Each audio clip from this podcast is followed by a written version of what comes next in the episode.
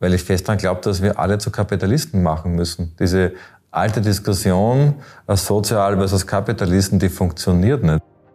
Herzlich willkommen beim Inno-Podcast. Mein Name ist Khalil Bava, Leiter des Espas Lab, dem Innovationslabor der Schweizerischen Post. Gesellschaftliche Spaltung, relativ niedrige Zinsen, hohe Inflation, was tun? Wir machen heute keine Investmentberatung, wir unterhalten uns heute über Zertifikate. Was das ist und worum es im Kern dabei geht, erklärt uns heute Andreas Kern, Gründer von Wikifolio.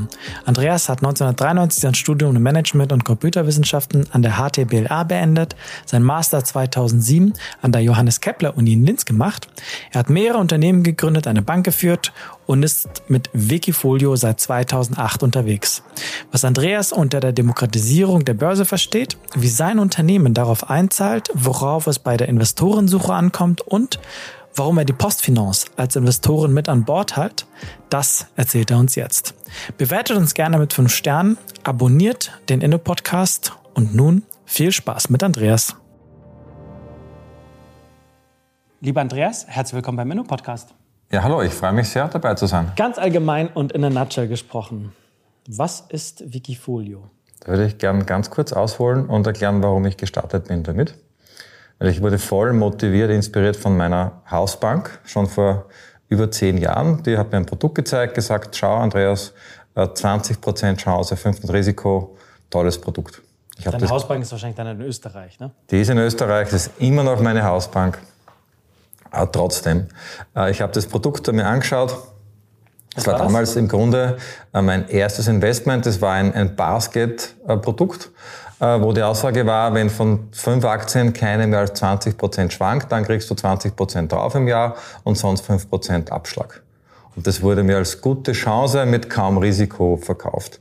Und ich habe das, äh, den Vertrag gelesen, habe das Produkt im Excel nachgebaut, habe es mit Daten gefüttert äh, seit 1950 und sehe da in keinem einzigen Jahr hätte das Produkt Rendite gemacht. Ui. Und da habe ich darüber nachgedacht, äh, erstens, wie äh, ein Finanzprodukt eigentlich gemacht werden sollte äh, und zweitens, äh, wie es vertrieben werden sollte. Und Wikifolio ist genau über diese beiden Aspekte, weil bei uns können erfahrene Anleger oder Trader, wie wir sie nennen, ihre Strategien im Bereich Aktieninvestment publizieren. Das heißt dann Wikifolio. Und sobald da zehn Nutzer sagen, ich finde das gut, ich supporte das, wie ein Art Voting, machen wir daraus ein Finanzprodukt, das an der Börse gehandelt wird, sodass dann andere Anleger erstens genau beobachten, die sehen, äh, was macht er, äh, welche Trades macht er, was hat er in den letzten Jahren für äh, Performance gemacht und können dann im Grunde bei jeder Bank in Deutschland, Österreich und der Schweiz das Produkt kaufen und kriegen die gleiche Performance ins eigene Depot geliefert. Das ist so die Idee. Im Zentrum steht auch unser Geschäftsmodell, das im Wesentlichen auf einer Performancegebühr basiert. Das heißt, macht der Anleger einen neuen Höchststand, wird eine Performancegebühr fällig und die wird mit dem Trader äh, geteilt. Das heißt, es freuen sich alle drei Betroffenen, der Investor, der Geld hergibt, der Trader, der weiß, wie man es macht und wir als Plattform, wir freuen uns im gleichen Zeitpunkt äh, über die Fees, nämlich wenn ein neuer Höchststand erreicht wird, freut sich der Anleger, zahlt gerne, der Trader wird motiviert und wir machen auch entsprechend äh, genau dann unseren äh, Verdienst. Also Anreizkompatibilität heißt es.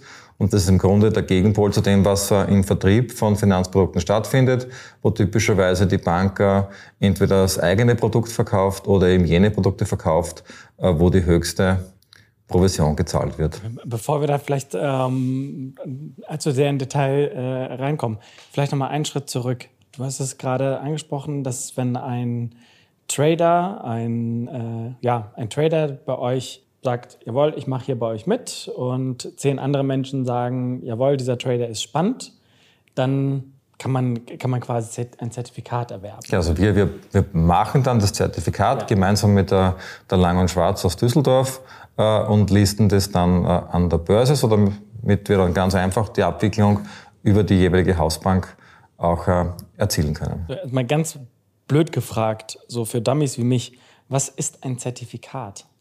Also vielleicht, bevor ich da jetzt einsteige, äh, klar, Wikifolio äh, sind Zertifikate, aber wir sind jetzt nicht das typische Zertifikat. Da gibt es ein riesenbreites Produktuniversum äh, von äh, Garantieprodukten bis hin zu äh, hochspekulativen Produkten.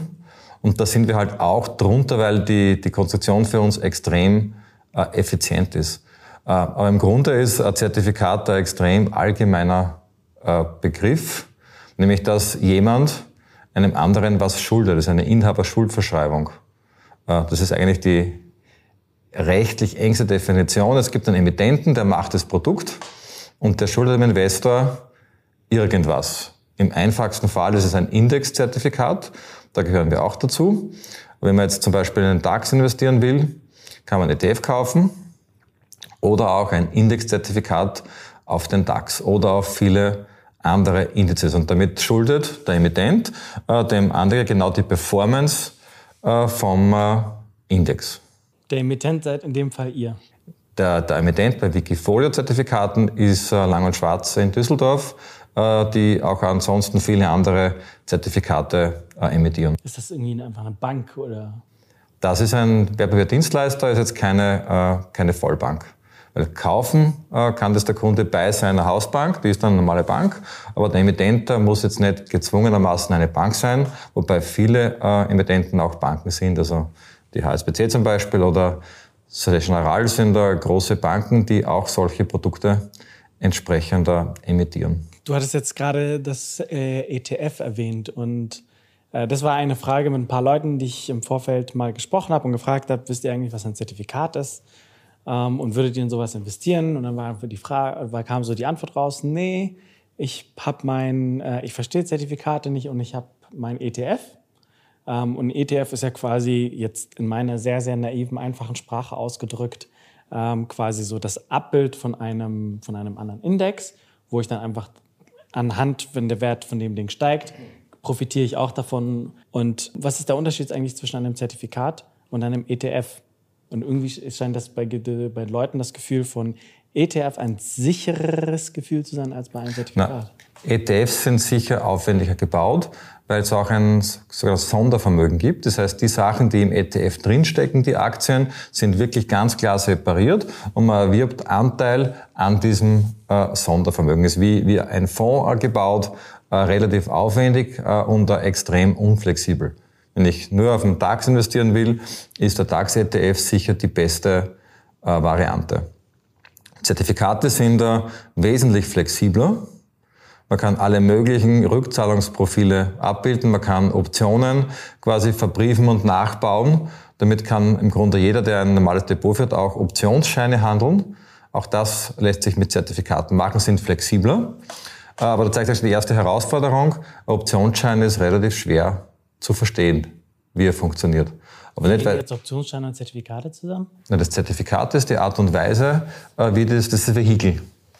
Und der Optionsschein ist quasi die, die Art des Rückzahlungsanspruchs, dass ich je nachdem, wenn eine Aktie steigt, ich eine gewisse Kursdifferenz auch ausgezahlt bekomme. Und der Vorteil vom Zertifikat, und dem kann man dem zuschreiben, ist die Flexibilität. Die Flexibilität in welcher Hinsicht? Wie ich denn das Rechtsgeschäft ausformulieren kann.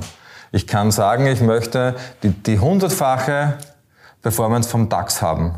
Kann ich locker in ein Zertifikat nachbauen. Das heißt dann auch Knockout-Zertifikat, weil wenn ich die hundertfache DAX-Performance äh, verspreche, dass der DAX geht rauf um 10%, äh, liefert das Ding 1000% Performance. Das heißt aber auch, wenn der DAX 1% nach unten geht, liefert das Produkt minus 100% Performance und ist quasi auf Null und knockt aus.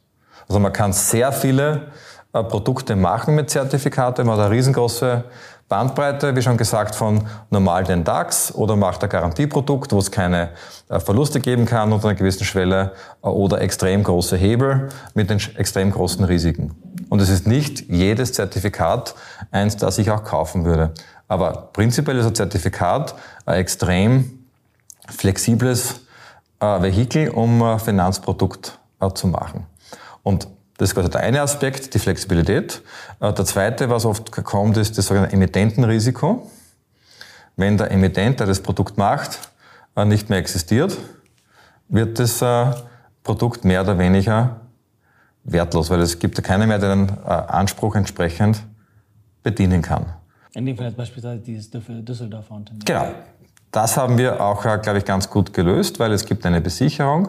Das heißt, bei uns wird auch äh, das, was im Hintergrund drinnen steckt, die Aktien, die im Wikifolio stecken, äh, quasi der Hedge des Emittenten, so heißt es, das wird auch entsprechend separiert und wird verpfändet. Das heißt, sollte die Lang und Schwarz nicht zahlen können, gibt es einen Treuhänder, der diesen Hedge verwerten kann und damit hat der Anleger dieses Risiko, dass der Emittent ausfällt, im Grunde äh, ausgeschaltet. Das heißt, ich glaube, wir haben alle Vorteile entsprechend gut genutzt, weil Wikifolio ist auch ein sehr einfaches Produkt. Man kriegt exakt die Performance von dem Trader und die mögliche Schwachstelle im Emittentenrisiko haben wir mit der Besicherung äh, quasi gegen, gegen Null äh, reduziert. Vielleicht tatsächlich nochmal ganz banal aus der, aus der Endkunden- oder Privathaushaltperspektive gefragt. Diejenigen, die sich bei Wikifolio registrieren, also ich meine jetzt nicht die Trader, sondern die, die ganz normalen Menschen wie ich jetzt beispielsweise, was bekommst du, was bekommt ihr an Rückmeldungen, warum sie sich bei euch registrieren und dort aktiv werden? Weil sie es faszinierend finden, dass es äh, so viele Strategien gibt, die man voll transparent beobachten kann, wie sie es machen also im Grunde ist ein Wikifolio, leistet ähnliches wie ein Hedgefonds, bloß dass er, der Hedgefonds äh, nicht transparent ist. Äh, außerdem kann man Wikifolios jederzeit kaufen und verkaufen, was bei Hedgefonds auch nicht der Fall ist. Also genau mit dieser Transparenz. Äh, und die kann man unterschiedlich nutzen, entweder um selbst Ideen zu kriegen, was man auch tun könnte, das nehmen wir gerne in Kauf, äh, dass manche Trader äh, dann gar nicht gekauft werden, sondern äh, nur andere inspirieren. Und zum Zweiten kann es nutzen, um zu beurteilen, macht er wirklich das, was ich will? Und kann dann ganz bequem das in mein eigenes Depot holen. Also Ideen kriegen selber oder wenn man äh, nur checken will, was der macht, kann man sich einen Eindruck davon machen, äh, wie er das macht und kann das Produkt kaufen. Oder man schaut einfach und sieht, dass da schon 20 Mann drinnen sind und sagt, ich vertraue der Masse, das ist ein gutes Produkt, ich investiere da. Also wir sprechen äh, ziemlich große Bandbreite an äh, von Leuten, die wirklich selber auch äh, traden wollen, bis hin zum Einsteiger, der sich einfach von der Investment-Idee also Beispiel Cyber Security ist, glaube ich, einleuchtend, dass es ein Zukunftsmarkt ist. Äh, kann keiner was dagegen sagen, äh, dass der die Idee cool findet und sagt, okay, die Performance stimmt, der macht es seit vielen Jahren und äh, auch die Person, das ist jetzt kein Vertriebsmann von einer Bank, sondern das ist ein IT-Security-Experte. Das finde ich cool. Und wenn ich jetzt beispielsweise mich als neu bei der Plattform, also bei Wikifolio registriere und ich entscheide mich, jetzt spielen wir ein bisschen rum, Jetzt kaufe ich ein Zertifikat, beispielsweise bei dem, bei dem Security-Menschen, von dem du berichtet hast. Jetzt kaufe ich ein Zertifikat von 100 Franken. Ja. Wohin fließen diese 100 Franken? Willst du jetzt die, das Gebührenmodell verstehen oder den Geldfluss verstehen? Oder beides? Beides. Also vom Geldfluss mal, die 100 Euro fließen von deinem Depot äh, weg und gehen zum Emittenten erstmal zur Lang und Schwarz. Und die Lang und Schwarz äh, kauft dann mit dem Geld die Aktien, äh, die da drinnen stecken, an der Börse. Dann fließt das Geld logischerweise weiter, um die Aktien zu bezahlen, über, über Clearstream äh, vermutlich äh, zum jeweiligen Verkäufer der Aktie. Und dann hat er im Ergebnis äh, die äh, Lang und Schwarz einerseits dir das Zertifikat verkauft, schuldet dir die Performance, hat andererseits aber die Aktien gekauft, die die entsprechende Performance liefern. Das heißt, wenn dann du das Zertifikat wieder zurückgeben willst, äh, werden die Aktien wieder verkauft und äh, aus dem Gewinn äh, wird dann auch deine Rückzahlung entsprechend bedient. Funktioniert im Wesentlichen vom Geldfluss her ähnlich wie bei einem Investmentfonds. Wo, wo, wo sind da die Trader jetzt dabei? Jetzt war das nur von mir zu, der, zu, der, zu dem Düsseldorfer Unternehmen und die quasi an, an der Börse. Genau, so geht einmal der Geldfluss. Der Trader, der macht nur die Strategie. Der sagt, diese zehn Security-Firmen stecken jetzt in, in diesem Portfolio drinnen. Ja. Und genau diese zehn werden dann auch gekauft. Der macht quasi die Schablone, das Blueprint, was mit dem Geld äh, stattfindet. Das heißt, der Trader ist auch nie in den Geldfluss äh, involviert. Das heißt, das Düsseldorfer Unternehmen agiert einfach nur auf Grundlage dessen, was der Trader sagt, die da sind's. Äh, genau. Und das alles passiert mit unserer Software, die einerseits die Webseite betreibt, aber auch äh, die ganze Trading-Logik bei äh, der Lang- und Schwarzwald. Äh, die nutzen unsere Technologie, wo auch äh, massiv viele Daten äh, verarbeitet werden. Wir haben in Spitzenzeiten 800.000 Preise pro Sekunde, die wir verarbeiten müssen. Äh, also wir haben 300.000 handelbare Werte, äh, die zum Teil drei, viermal ticken in der Sekunde. Also da passiert da massive Verarbeitung, mit auch ein Grund, warum es noch nicht äh, fünf Konkurrenten gibt, die das Gleiche nachbauen, weil man äh, nicht zuletzt in der Technologie, in der zuverlässigen Abwicklung äh, schon äh, gut sein sollte. Und wir bewegen doch viel Geld. Wir haben jetzt ca. 40 Milliarden Euro bewegt äh, bis jetzt, ohne dass jemand da groß zu Schaden gekommen wäre. Das war jetzt die Beschreibung des Geldflusses von mir an die äh, an, die, an diese Düsseldorfer, an das Düsseldorfer Unternehmen und das Düsseldorfer Unternehmen auf Grundlage dessen, was der Trader da an Schablonen, wie du es beschrieben hast, mhm. äh, vorbereitet hat, dann sagen die, ah, okay, diese Aktien, die kaufe ich da ein. Mhm, genau. So. Das ist jetzt mal so, wie der Geldfluss ist. Und dann ist, landet dann mein Geld am Ende über die Düsseldorfer Agentur bei denjenigen Menschen, der die Aktien der genau. Düsseldorfer verkauft genau. hat. So. Okay. Ist das quasi dann eine 1 zu 1 Rechnung oder geht, äh, geht quasi auf, diesem, auf dem Weg irgendwie noch Geld plus links ja, und rechts? Also wir, wir haben zwei Elemente im äh, Geschäftsmodell. Das eine sind äh, 0,95 Prozent äh, Zertifikategebühr pro Jahr, ähnlich wie eine Managementgebühr bei einem äh, Fonds. Die erhebt äh, Figifolio? Die werden äh, in das Produkt eingerechnet. Das heißt, äh, das äh, ist schon abgezogen, wenn man die Performance äh, des Produktes sieht. Und das zweite ist eine Performancegebühr, die einen Teil vom Gewinn einbehält.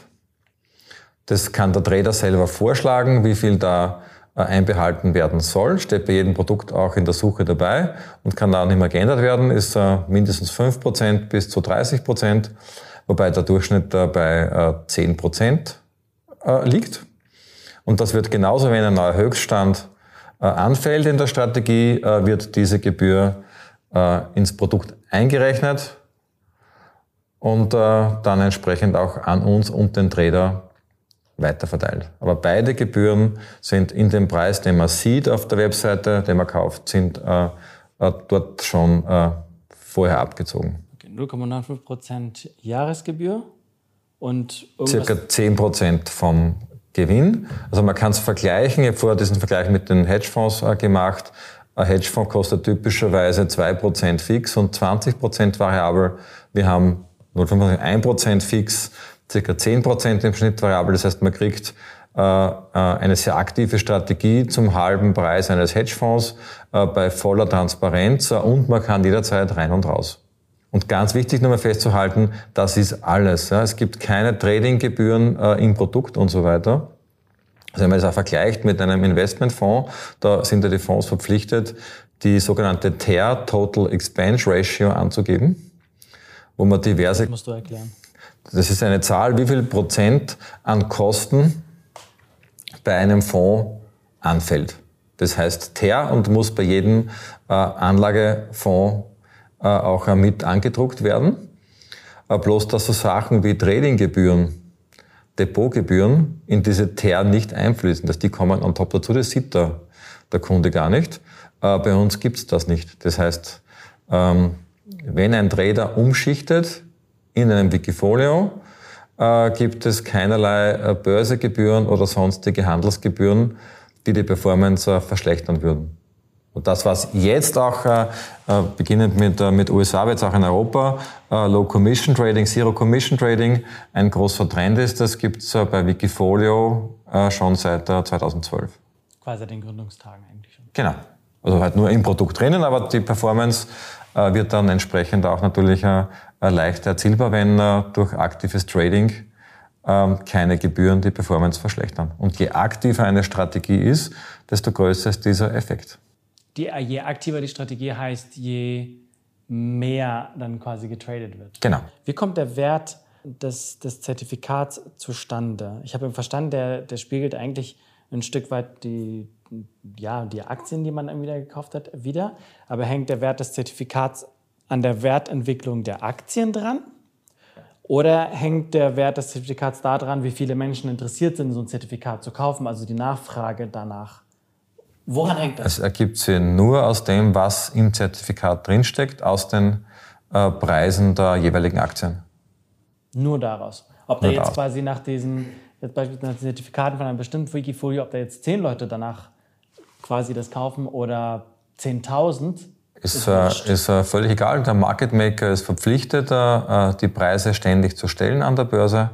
Das heißt, man kann sich ja ganz gut darauf verlassen, dass das Produkt äh, ständig handelbar ist. Natürlich gibt es Ausnahmen, weil ja oft auch äh, Aktien vom Handel ausgesetzt äh, werden. Also da haben wir jetzt gerade ein größeres Beispiel äh, aufgrund des Kriegs äh, im Osten, wo ja viele Unternehmen äh, vom Handel ausgesetzt wurden. Das haben wir in dem Beispiel auch im Vorfeld an die Trader kommuniziert, dass wir das Risiko sehen, dass es da eine äh, Aussetzung gibt. Die Trader haben äh, das Risiko sehr stark gemieden, sodass ja im Schluss äh, im Grunde keine russischen Aktien mehr in den Produkten waren und es da bei uns keinerlei Einschränkung gab. Aber hätte man diesen Schritt nicht gesetzt und hätten Trader nicht darauf reagiert auf das Risiko und wir hätten eine Gazprom weiterhin in einem Wikifolio drinnen, kann ich euch auch das Zertifikat da nicht äh, liquide halten. Aber solange die Aktie liquide ist, äh, dann ist auch das Zertifikat da entsprechender liquide. Natürlich auch nur im Rahmen der Grenzen, wenn, wenn da ein Small Cap Wert drinnen wäre und jemand will um eine Milliarde ein Wikifolio kaufen, dann kann man natürlich auch nicht äh, mehr kaufen, als äh, die Aktie verfügbar ist am Markt. Aber in dem Rahmen sonst da ist äh, das Produkt da extrem liquide. Von 7.30 bis 23 Uhr übrigens.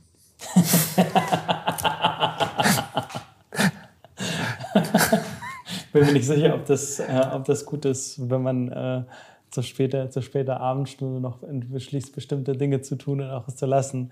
Ähm, aber sei es drum. Also ich habe also hab mal verstanden. Wir haben soweit, dass ich als ähm, Privatmensch, du hast die Analogie vom Hedgefonds genommen, die ich ganz einleuchtend fand, ähm, Hedgefonds eigentlich äh, eher irgendwie so ein schwarzer Block. Man sieht nicht so richtig, was da drin eigentlich passiert.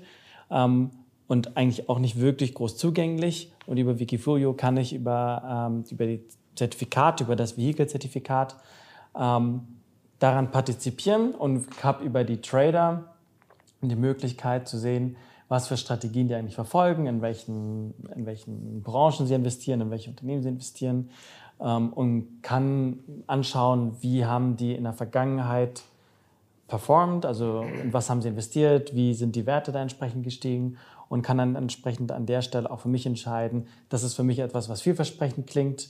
Ähm, und wenn ich daran glaube und sage, ja, das ist für mich irgendwie eine sinnvolle Strategie, dann kann ich quasi auf Wikifolio gehen, dort drin äh, ja, Zertifikate kaufen. Das wird über diese Düsseldorfer Agent, äh, Unternehmen ab, ähm, entsprechend abgewickelt. Ähm, und je nachdem, wie sich dann der Wert der Aktien, die dann quasi dahinter eigentlich dann gekauft werden, je nachdem, wie sich der entwickelt, profitiere ich dann als äh, entsprechend mit dabei an. Das ist mal so aus der Perspektive, ich Privatmensch, Haushalt. Warum machen eigentlich die Trader damit? Warum haben die ein Interesse daran, wie soll ich sagen, die Hosen runterzulassen? Ja, sie profitieren ja an mehreren Stellen. Zum einen kriegen sie einen Teil der Performancegebühr auch entsprechend ausgezahlt. Und das kann sich bei größeren Wikifolios äh, ganz schön äh, rentieren. Also sie kriegen die halbe Performancegebühr von uns entsprechend äh, geteilt. Und wenn man das vergleicht mit dem, was ein normaler äh, Fondsmanager verdient, äh, kann man sagen, dass die großen Wikifolios äh, sicher mehr haben. Was sprechen wir da in absoluten Zahlen? Also solche Zahlen geben wir jetzt dann nicht in der Summe bekannt, aber man kann sich ja ungefähr vorstellen, wenn der Christian Jagd 100 Millionen hat in seinen Wikifolios und er macht damit 20 Prozent Gewinn, und er hat schon viel mehr gemacht als 20 Prozent, dann wären das 20 Millionen. Äh, davon äh, werden 10 Prozent einbehalten. Das sind 2 Millionen. Das heißt, eine für uns, eine für ihn.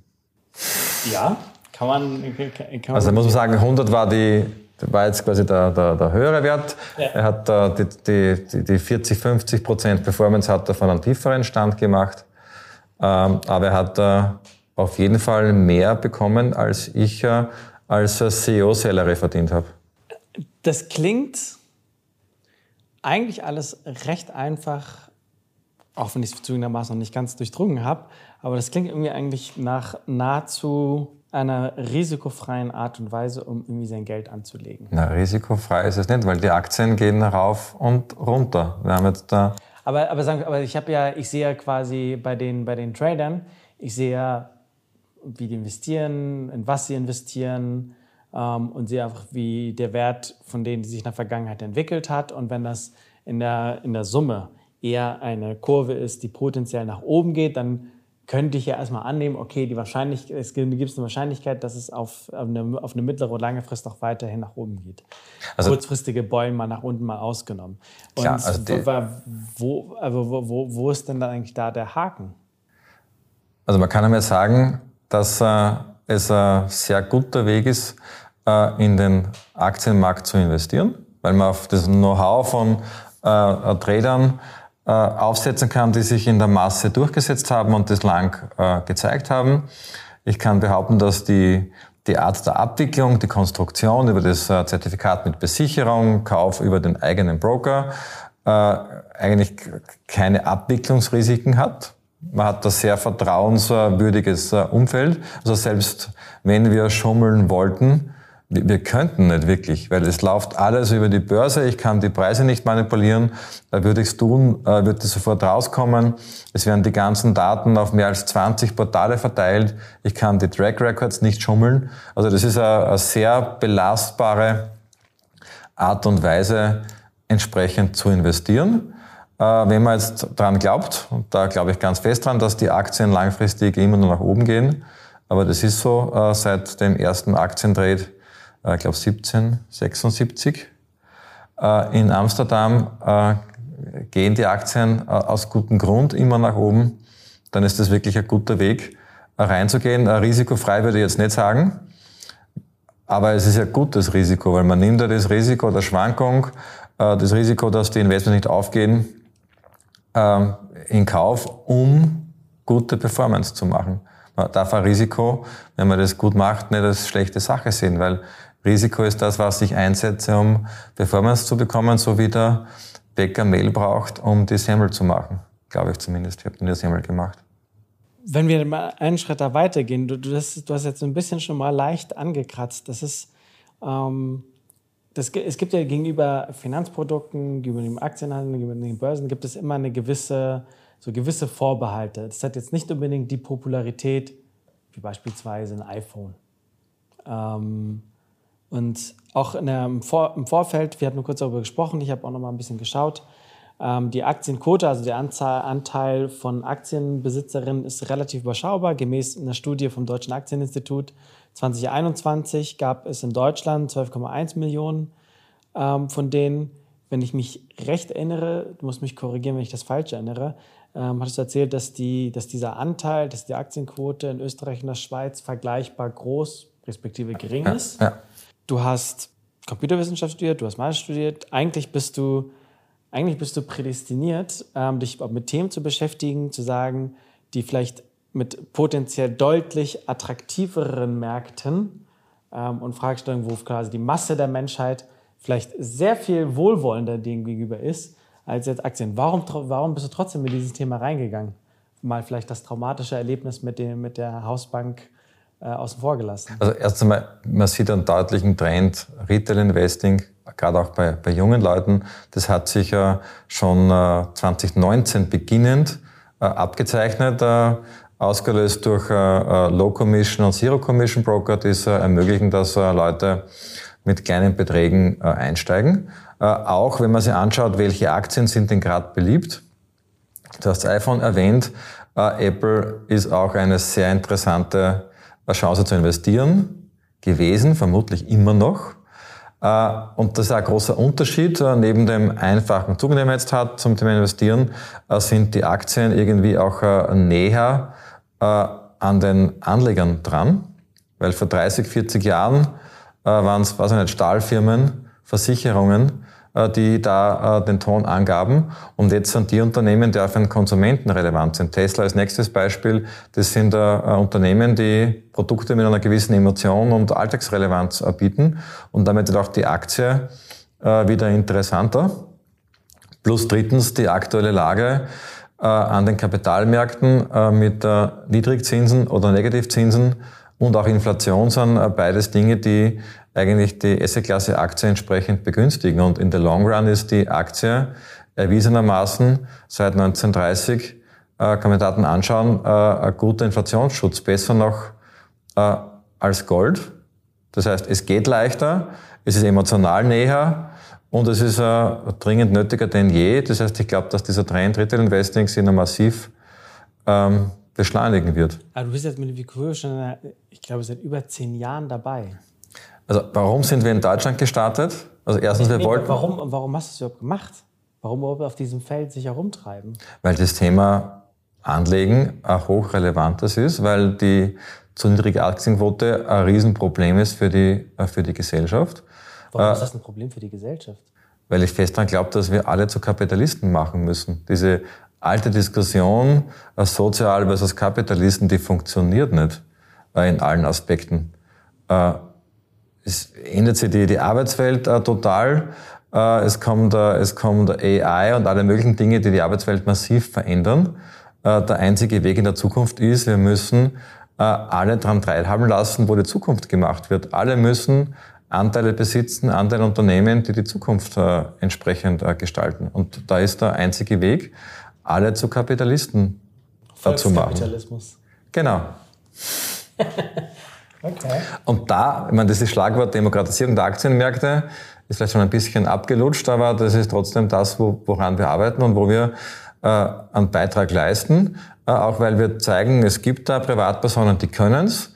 Da kann man sich äh, anschauen, wie sie es machen, oder man kann ganz bequem äh, das Zertifikat kaufen und kriegt deren Leistung ins eigene Portfolio. Und da leistet man einen großen Beitrag. Und jetzt kommen noch die Zero Commission Broker, die noch mehr Leute mobilisieren. Das wird uns dann nochmals helfen, auch äh, entsprechend breiter zu werden. Vielleicht frage ich nochmal andersrum. Wovor hättest du Angst, dass beispielsweise, wenn es, wenn es sowas wie Folio nicht gäbe und dieser gesamte Wandel, den die Menschheit gerade durchmacht, mit künstlicher Intelligenz und dem Wandel der Arbeitswelt und allem drum und dran, was würde denn passieren, wenn die Menschheit, wenn nicht alle Kapitalisten werden würden und die Menschheit nicht an den, an den, an den Wertentwicklungen der Unternehmen entsprechend äh, partizipieren könnte? Wir haben wieder eine Spaltung der Gesellschaft. Jener, die, die Elite, die sich ein schönes Leben leisten kann und andere, die kaum ein Mittel haben. Das passiert eine, eine ganz eine ungute Umverteilung, äh, auch von arm zu reich, dadurch, dass äh, jemand mit weniger Einkommen äh, bisher weggehalten wurde von den Märkten durch entsprechende Ein äh, Eintrittshürden. Äh, natürlich kann jemand, der ähm, 50.000 äh, Euro verdient, äh, nicht sofort Millionär werden. Nur wenn man im jungen Alter bald genug anfängt, macht es einen massiven Unterschied. Man kann die einfache Rechnung machen, wenn man 30 Jahre lang 300 Euro in Aktien investiert, dann kann man nachher 20 Jahre lang 3000 Euro rausnehmen. 300 rein, 3000 raus. Äh, nur durch Ansparen und den äh, Art Zinseszinseffekt der Rendite, Dividenden, Wertsteigerungen, äh, geht sich das extrem zuverlässig in fast jeden Zeitraum aus. Weil man hat durch dieses 30 Jahre Ansparen auch kein Thema mit dem Markttiming, weil in 30 Jahren hat man drei Krisen, äh, wo man dann nachher billig einkauft und ein paar Mal, wo man zu teuer einkauft. Und das ist der wichtige Punkt. Die Leute müssen in jungen Jahren anfangen und 100, 300 Euro machen einen Unterschied. Und je früher man anfängt, desto größer ist er. Und wenn es uns nicht gibt, wird es auch irgendwie stattfinden, aber ich glaube, wir leisten einen netten Beitrag, äh, dass es äh, schneller geht wenn wir mal darauf schauen, zu eurem Beitrag, ähm, vielleicht so ein, paar, so ein paar Rahmendaten. Wie viele, wie viele Trader habt ihr derzeit bei euch? Wir haben 9000 Wikifolios die äh, wiederum von ein bisschen weniger Tradern gemacht werden, weil manche mehr als eines haben, äh, plus dann nochmal ca. 10.000 Trader, die äh, Wikifotos vorbereiten, nur publizieren. Also die darauf warten, dass diese mindestens genau. diese 10 oder, oder die einfach mal nur einen Track Record aufbauen. Die haben wir davor mittendrin abgebrochen bei den Vorteilen für einen Trader, weil wir haben nur über das Monetäre gesprochen. Aber es ist ja auch das Thema, dass jemand zeigen will, was er kann, weil er vielleicht in dem Bereich Karriere machen möchte, was später mal, also gibt es auch dann einmal äh, äh, gut 10.000 on top, die einfach mal nur publizieren und einmal schauen wollen, äh, was sie, was sie leisten können. Und, und quasi auf der anderen Seite, wie viele jetzt Menschen wie mich, die quasi auch schauen wollen, was für Wikifolio gibt es eigentlich, ähm, wie viele sind da beispielsweise pro Monat bei euch unterwegs? Also wir haben gut zwei Millionen Unique Visitors pro Jahr.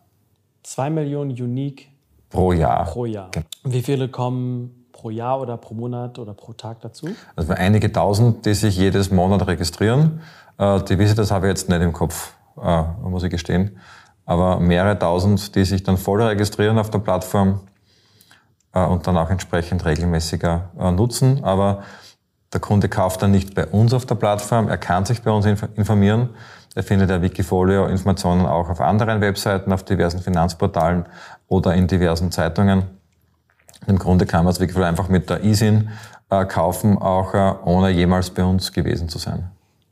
Wie funktioniert das bei euch? Also wie findet ihr diese paar tausend neuen User pro Monat?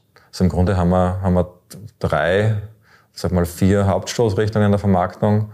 Äh, zum einen natürlich auch durch den viralen Effekt durch die Trader. Die Trader wollen ja auch Follower haben und promoten entsprechend die Plattform in eigenen Social-Media-Kanälen. Äh, zum Zweiten machen wir durch klassisches Performance-Marketing auf äh, Facebook, Google und, und dergleichen. Zum Dritten die schon erwähnten Partnerintegrationen, wo wir die ganzen Infos auch an, Partner weitergeben, zum Beispiel die Kommentare. Wenn man jetzt davon Vista geht, größtes Finanzportal in Deutschland und man schaut sich die Tesla-Aktie an, sieht man auch drunter, was denken gerade die Trader über Tesla, wer hat Tesla im Portfolio, äh, da haben wir relativ viel äh, Sichtbarkeit und dann noch einen großen Block Sonstiges äh, von Messen, Events und vielleicht gibt es auch ein, zwei Käufer im Podcast, die wir mobilisieren können. Das, das, das werden wir vielleicht im Nachgang feststellen können. Wie viele Mitarbeitende seid ihr? Wir sind jetzt gerade 49 und äh, arbeiten dran, auf äh, 70 hochzugehen bis Jahresende. Und ich hatte in einem anderen Kontext gehört, ähm, Wien Berlin ist der, sei der nächste Schritt? Also im Grunde, im Grunde suchen wir äh, Technikpositionen in der gleichen Zeitzone und äh, Englisch als Voraussetzung und äh, Business-Positionen Technik und Deutsch als Sprache und dann bei manchen ist äh, Wien Voraussetzung und ansonsten äh, sind wir sehr flexibel, äh, was den Ort betrifft. Also ist auch ein 100% Homeoffice möglich. Also der Planet Erde wäre noch angemessen sonst? Ja, die Zeitzone soll schon passen, ja? sonst, okay. sonst wird es schwierig. Du hattest vorhin, glaube ich, gesagt, wie viel, wie viel Volumen wickelt ihr pro Tag oder pro Monat oder pro Jahr ab? Also ich habe vorher die Gesamtzahl gesagt, dass wir ca. bei 40 Milliarden stehen. Ah, das heißt, wir haben jetzt irgendwo zwischen 5 bis 8 Milliarden pro Jahr, äh, was wir über die Plattform äh, abwickeln. Milliarden Euro. Genau. Kann ich da jetzt irgendwie ansetzen und sagen, daraus mal dann umrechnen, wie viel Umsatz zum Verbrauch? Nein, das ist definitiv unmöglich, weil ja, wie schon gesagt, äh, wir am äh, Tradeflow nichts verdienen, weil der äh, kostenlos da ist. Aber der Umsatz liegt da etwas über 20 Millionen Euro. Jetzt im vergangenen Im, Jahr? Im letzten Jahr, genau. Und seid jetzt seit über zehn Jahren dabei? Wir sind 2012 gestartet und haben bald unsere 10-Jahresfeier. 2002 so gestartet, aber du hattest vorher schon ein paar Dinge mal in die Richtung immer wieder mal gemacht. Genau, ich war, ich habe davor ein anderes Startup mitgegründet im Bereich äh, äh, Zahlungsverkehr und war davor Geschäftsführer der Paybox, äh, Zahlen mit dem Handy für fünf Jahre lang. Also schon sehr viel Fintech-Themen genau. äh, gemacht. Habe auch eine Bank schon gegründet für einen Mobilfunkbetreiber und die Bank dann auch geleitet. 20 Millionen im vergangenen Jahr Umsatz, 20 Millionen Euro. Ja, genau. Wie Etwas hoch war mehr. die Marge? Also die, äh, wir machen einige Millionen Euro EBIT aber nicht unverschämt viel, weil das Produkt ist ja extrem fair bepreist. Einige äh, zweistellig oder ist es noch eine einstellige? Ein hoher einstelliger Ein Betrag. Hoher okay. Eine Sache ist es, seit 2012 seid ihr dabei. Ihr habt unter anderem äh, die Postfinance als, als äh, Investoren mit dabei. Mal Frage, wie kam das eigentlich überhaupt zustande? Ja, wir haben damals die Series B-Runde äh, geplant, auch einen Advisor dazu contracted. Series B heißt, wie viel, wie viel Investment habt ihr gestaut? Wie viel äh, wolltet ihr damals haben? Äh, war eine diverse Bandbreite. Wir haben dann äh, 6 Millionen geraced. Ähm, und hatten auch schon die Idee, dass wir mehrere Shareholder äh, reinholen, die uns dann äh, auch ein bisschen in neuen Märkten äh, helfen können. Eben die Postfinance in der Schweiz und die New Alpha aus äh, Frankreich. Dann dann auch im Nachgang äh, unsere Learnings gemacht äh, in Richtung neue Märkte und entschieden, wir stoppen das mal, weil es ist zu teuer. Wir wollen, wenn dann, mit einem wirklich tollen Produkt äh, starten und das setzt eine extrem kosteneffiziente Abwicklung voraus. Das war nicht machbar. Ähm, Daher haben wir jetzt das Thema ein bisschen nach hinten geschoben. Aber das war der Grundgedanke, äh, in zwei äh, neuen Märkten auch äh, beim Aufbau des Netzwerkes vor Ort quasi Hilfe zu bekommen mit einem lokalen Partner. Warum habt ihr das gestoppt? Weil wir gelernt haben, dass es damals noch viel zu teuer war und wir dieses kosteneffiziente Setup in der Abwicklung nicht so einfach duplizieren können. Wie ihr es in Wien habt? Wie wir es jetzt in Deutschland, Österreich, Schweiz auch haben. Wikifolio, ah, okay. Lang und so, Schwarz, Börse Stuttgart. In Frankreich. in Frankreich. Genau, dieses, dieses, genau, dieses, da wir geschaut, wie schaut es wie schaut's in Frankreich aus. In der Schweiz ähm, äh, haben wir ja die Handelbarkeit äh, auch mit dem Listing an der BX äh, Swiss da, die sich auch ganz gut entwickelt, was die äh, Connections zu den Banken äh, betrifft. Aber in Frankreich war der Schritt dann nicht äh, äh in dem Ausmaß auch umsetzbar.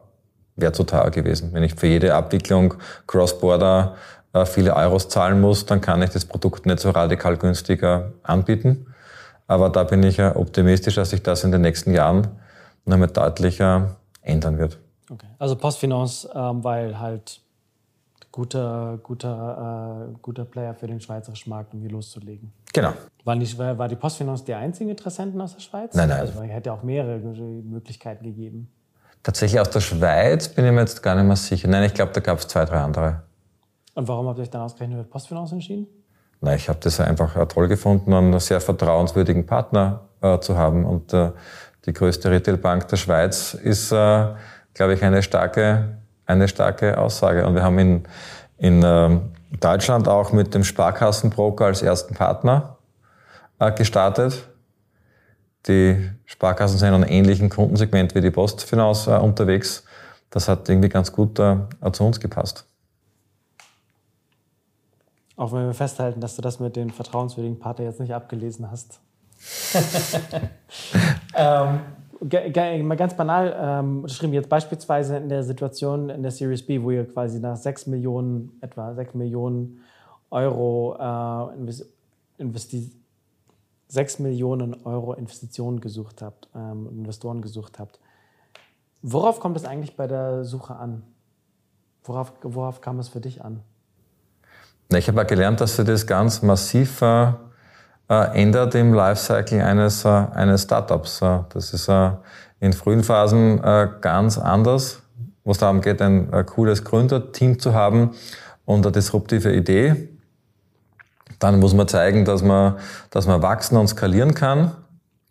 Und dann muss man zeigen, in späteren Phasen, dass man Cashflows produzieren kann. Und so ist es graduell anders und auch die Investoren, die man ansprechen muss, die ticken ja auch anders. Ein äh, Business Angel ist anders zu gewinnen als ein Private Equity äh, Investor. Und wie, muss, wie muss ich ein Business Angel für mich gewinnen? Na, da geht es mehr über die, über die Person, über die Idee, über die äh, Energie. Und äh, je later the stage, desto äh, wichtiger der Cashflow. Later stage bedeutet quasi je je länger das Unternehmen eigentlich existiert und am genau. Markt aktiv genau. ist. Genau. Hattest du, hast du schon mal, äh, jetzt sei es, in, sei es jetzt in der Seed oder in den späteren Varianten, äh, in späteren Phasen, hast du dort Investoren auch mal abgesagt? Ja, ich glaube, ich sage auch heute noch einem ab. Du sagst heute noch ja, einem ja. ab? Aber der, Pod, der Podcast kommt, kommt, der kommt ja später, oder? Weil ich würde es ihm gerne vorher sagen. Nein, das, äh, das, das, äh, die, die Message wird auf jeden Fall von dir zuerst kommen. Das, äh, das, kommt, nicht, das kommt nicht per Podcast an. Okay. Und warum? Warum sagst du ihm ab? Das sage ich ihm dann. Warum, ganz allgemein formuliert, warum sagst du Investoren ab? Wird ja nicht der erste heute sein. Also im Grunde, man sagt ja nicht ab, sondern man sagt, es passt jetzt gerade nicht äh, in beide Richtungen. Ja. Und äh, natürlich, äh, wenn man ähm, einen guten Cashflow hat, äh, genug Cash am äh, Konto hat und äh, wächst, da kann man, kann man leichter absagen, als wenn man als Early Founder weiß, man hat in neun Monaten kein Geld mehr. Dann kann man es weniger aussuchen. Aber es gilt trotzdem diese alte Regel, dass man Geld raisen soll, wenn man es kann und nicht, wenn man es braucht. Das ist aber geschickt die Frage ausgewichen, warum du Investoren absagst. Ja, das mag ich da jetzt nicht breit treten. Okay. ist gut. Also. Ich habe ich hab aber zumindest, was die, was die Investorenthematik ähm, angeht und quasi die, die, den aktuellen Zustand von, von Wikifolio, Wikifolio angeht,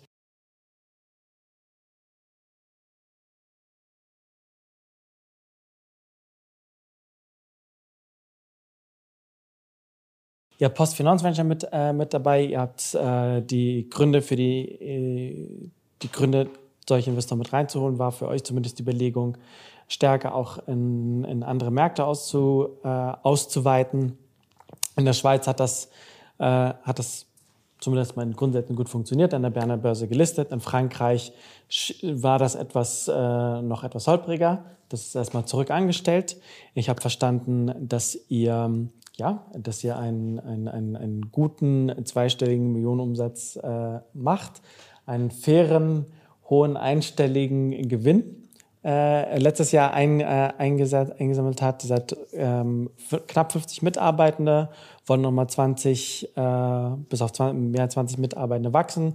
Der Fokus sollte möglichst sein, Planet Erde und der gleichen Zeitzone. Ähm, und wie ihr an die mehrere tausend User pro Monat, die neu auf Wikifolio raufkommen, kommen darüber zustande, dass man ähm, einerseits die Trader ganz viel Werbung einfach für sich machen, darüber aufmerksam werden, dann über Performance Marketing, also das heißt Google Werbung, Facebook Werbung ähm, und was da sonst noch auf, in, dem, in dem Feld möglich ist. Ähm, dann, dass es in diesen Finanz Plattformen, Informationsplattformen, da ihr einfach mit verlinkt seid und man einfach sieht, wenn beispielsweise eine bestimmte Aktie aufrufe, dass ich dann sehe, ah, okay, was sagt dann quasi die Wikifolio-Trader dazu? Ähm, und das vierte war. Der Podcast. Der Podcast. der Podcast, vielleicht. Der Podcast, ja. Ähm, und ich habe ähm, verstanden, dass das dass das, was eure Wachstumspläne angeht, momentan so ist, dass es im deutschsprachigen Raum mit knapp 100 Millionen Menschen und der noch recht überschaubaren Aktienquote, äh, du sagst, da ist noch viel Luft nach oben und äh, quasi der, die, die Marge, der Gewinn, den ihr habt und die Kasse, die damit gefüllt ist, erlaubt auch potenziell entsprechende Investitionen. Das heißt, ähm, Fokus liegt erstmal weiterhin auf den deutschsprachigen Markt. Also fürs nächste ja, würde ich das so bestätigen. Okay. Fürs nächste Jahr, fürs 2023 und danach vielleicht dann auch mal weiter darüber hinaus. Ich habe verstanden, was bei der Suche nach Investoren, dass es äh, jenseits von dem, von dem Gespräch, was heute noch ansteht, äh, vor allem irgendwie darauf ankommt, dass es irgendwie miteinander passt, dass man irgendwie ein Vertrauensverhältnis miteinander haben muss, ähm, dass du, dass man als Startup, als Gründer, als Gründerin, wenn man gerade äh, Geld braucht, idealerweise dann vor allem äh, nach Investoren sucht, wenn der Cashflow halbwegs gut funktioniert und nicht in eine, so eine Zwangsposition kommt, wo man aus einer, soll ich sagen, aus einer Position der Schwäche keine Wahl mehr hat, wen man eigentlich als sich als Shareholder reinholt oder eben nicht. Ich glaube, das ist der Punkt, dass man muss, äh, man sollte nicht aus der Schwäche heraus raisen, sondern entweder weil der Cashflow stimmt oder weil die Wachstumszahlen entsprechend passen. Ich habe drei schnelle Fragen, hoffentlich drei schnelle Fragen zum Abschluss. Welche Finanzprodukte besitzt du selbst? Ich habe äh, ETFs und Wikifolios und ein paar Aktien und natürlich auch meinen Anteil an Wikifolio AG. Wie hoch ist dein Anteil noch? Äh, 13 Prozent. 13 Prozent. Ja. Jetzt haben jetzt so ein paar Menschen zugehört. Also ich nehme an, das wird werden ein paar Menschen zugehört haben. Ähm, und die haben vielleicht keine Aktien, keine ETFs, keine Zertifikate, nichts dergleichen. Und haben immer das Gefühl, hm, das klingt jetzt irgendwie ganz spannend und haben Lust, sich jetzt ein bisschen mehr damit zu beschäftigen. Worauf sollten diese Menschen unbedingt erstmal achten? Ich glaube, sie sollten möglichst schnell oder früh anfangen, äh, Dinge zu machen sollten auf unterschiedliche Investments äh, entsprechend breit äh, streuen. Das heißt, vielleicht auch den Einstiegszeitpunkt da streuen, weil man hat ein Riesenthema, man sagt, man hat jetzt 50.000 Euro, äh, die muss ich investieren und man hat dann Angst, wenn ich das gesamte Kapital jetzt investiere, ob das Timing richtig war, wenn man da jetzt da sich nicht drüber traut, einfach sagen, okay, ich mache dann 2.000 Euro jedes Monat und habe dann auch den Einstiegszeitpunkt entsprechend äh, diversifiziert. Und dann finde ich schon, sollte man Investments machen, die man irgendwie ein bisschen versteht, wo der Wert liegt in den Dingen. Entweder man sieht, das ist eine Person, die hat einen Track der kann ich folgen und vertrauen. Oder wenn man wirklich selber entscheidet, ob man jetzt eine Aktie kaufen soll, sollte man aus meiner Sicht schon eine Vorstellung haben, äh, wie das Unternehmen äh, Geld verdient, ob das gute Produkte macht äh, wie das entsprechend weiter wachsen kann. So ein bisschen mitdenken ist, glaube ich, ganz gut. Und Dinge, die man nicht versteht, sind oft dann auch mit unguten Risiken verbunden. Am Espace Lab Eingang haben wir eine Fläche für dich reserviert. Welches Zitat darf dort von dir stehen? Ähm, nichts zu riskieren ist eine sehr riskante Strategie oder eine sehr gefährliche Strategie. Warum? Weil man ganz sicher nichts bekommt. Weil